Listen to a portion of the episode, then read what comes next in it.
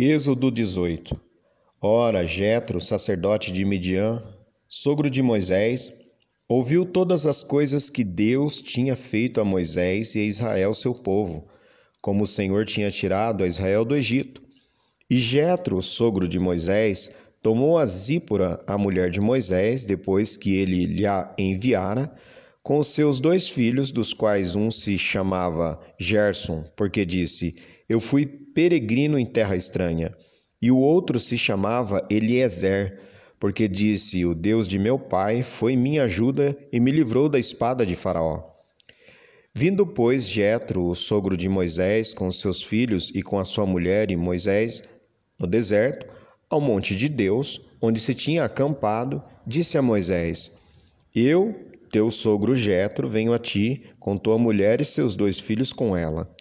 Então saiu Moisés ao encontro de seu sogro, e inclinou-se e beijou-o, e perguntaram um ao outro como estavam, e entraram na tenda.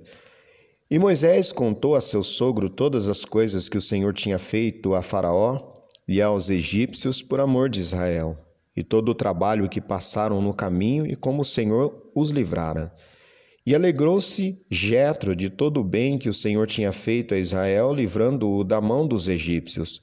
E Jetro disse: Bendito seja o Senhor, que vos livrou das mãos dos egípcios e das mãos de Faraó, que livrou a este povo de debaixo das mãos dos egípcios. Agora sei que o Senhor é maior que todos os deuses, porque na coisa em que se ensoberbeceram, os sobrepujou.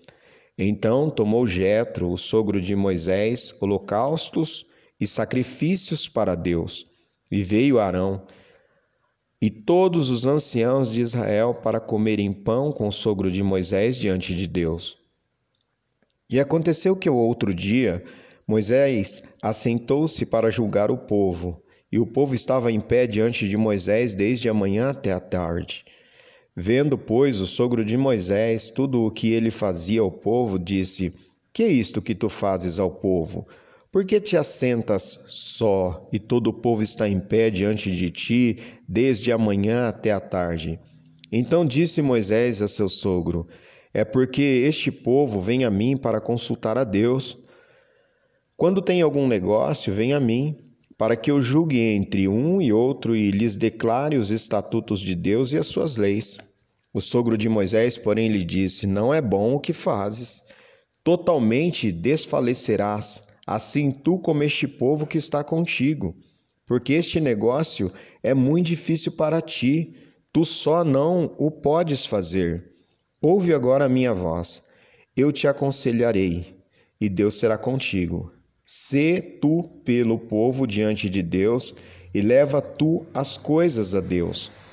E declara-lhes os estatutos e as leis, e faze-lhes saber o caminho em que devem andar e a obra que devem fazer. E tu, dentre todo o povo, procura homens capazes, tementes a Deus, homens de verdade, que aborreçam a avareza, e põe-nos sobre eles por maiorais de mil maiorais de cem, maiorais de cinquenta e maiorais de dez, para que julguem este povo em todo o tempo. E seja que todo negócio grave tragam a ti, mas todo negócio pequeno eles o julguem. Assim a ti mesmo te aliviarás da carga, e eles a levarão contigo. Se isto fizeres, e Deus tu mandar, poderás então subsistir. Assim também todo este povo em paz virá a seu lugar.